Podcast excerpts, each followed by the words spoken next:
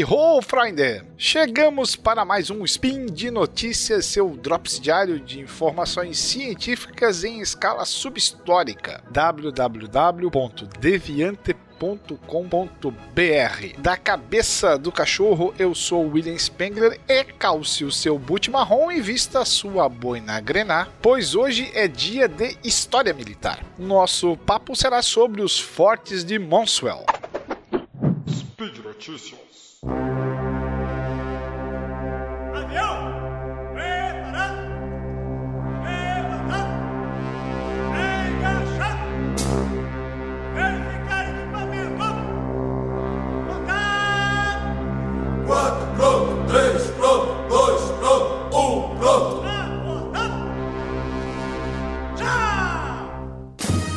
Bom, vamos lá. Guy Mansell era um desses casos de ótimos alunos que não conseguem emprego logo de cara e resolvem cair na estrada e virar artistas, sobreviver da sua arte. Esse engenheiro viajou por todo o Reino Unido fazendo as suas aquarelas até que topou com um professor suíço que o levou para a Universidade de Lausanne, onde ele conheceu as novidades do concreto armado naquele início do século XX. Esse ataque de oportunidade o jogou de volta para a engenharia. Monsell trabalhou em empresas responsáveis por grandes obras de infraestrutura no Reino Unido e entrou no Corpo Real de Engenheiros servindo na Primeira Grande Guerra. Em um futuro muito próximo, mais especificamente em 1942, a fim de conter a ofensiva nazista que vinha martelando sem cessar o país, as Forças Armadas deram uma missão especial a Manswell. Ele criou os fortes que ganharam o seu nome e que acabariam se tornando um dos mais curiosos cenários da Segunda Grande Guerra. Os fortes Manswell são um conjunto de estruturas de defesa naval distribuídos em duas áreas da Inglaterra, os estuários dos rios Tamisa e do rio Mersey, que atravessam Londres e Liverpool, respectivamente. Navegar por esses rios significava chegar a regiões ricas, densamente povoadas e estratégicas. Eram os caminhos que levavam pela água ao coração da Inglaterra e evidentemente que as forças do eixo estavam de olho nisso. Feitos em concreto armado e metal, esses fortes consistiam em uma base de cerca de 1.300 metros quadrados sobre uma estrutura de 18 metros. As torres foram equipadas com baterias antiaéreas, radares, bunkers geradores de energia, enfermarias, tanques de água potável e outras, vamos chamar assim, facilidades. Segundo o site War History, elas tiveram pelo menos uma vitória em batalha através do afundamento de um torpedeiro alemão.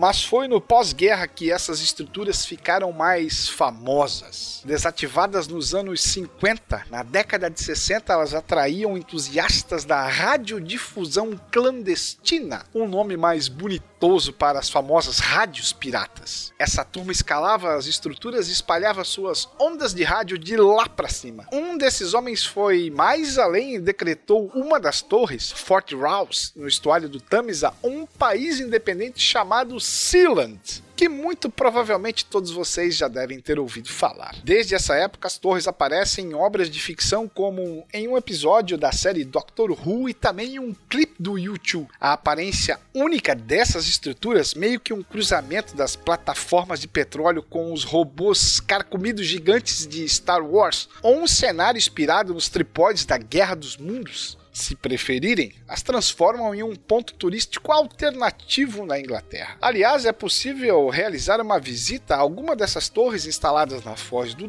Tamisa em passeios de bate e volta a partir de Londres. That's all, folks! Para você que quer conhecer um pouquinho mais sobre esses verdadeiros tripóides marcianos em plenos rios ingleses, dê uma conferida no link desta postagem lá no portal Deviante fazendo menção a War History Online. Aproveite e deixe sua crítica, sugestão. Claro, esse projeto só é possível acontecer graças ao seu apoio no patronato do SciCast, que pode ser feito via Patreon, Padrinho ou PicPay. Bye bye, fellows!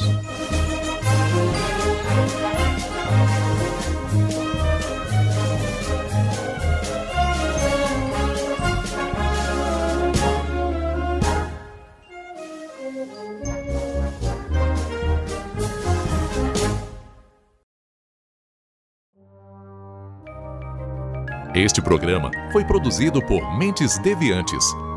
deviante.com.br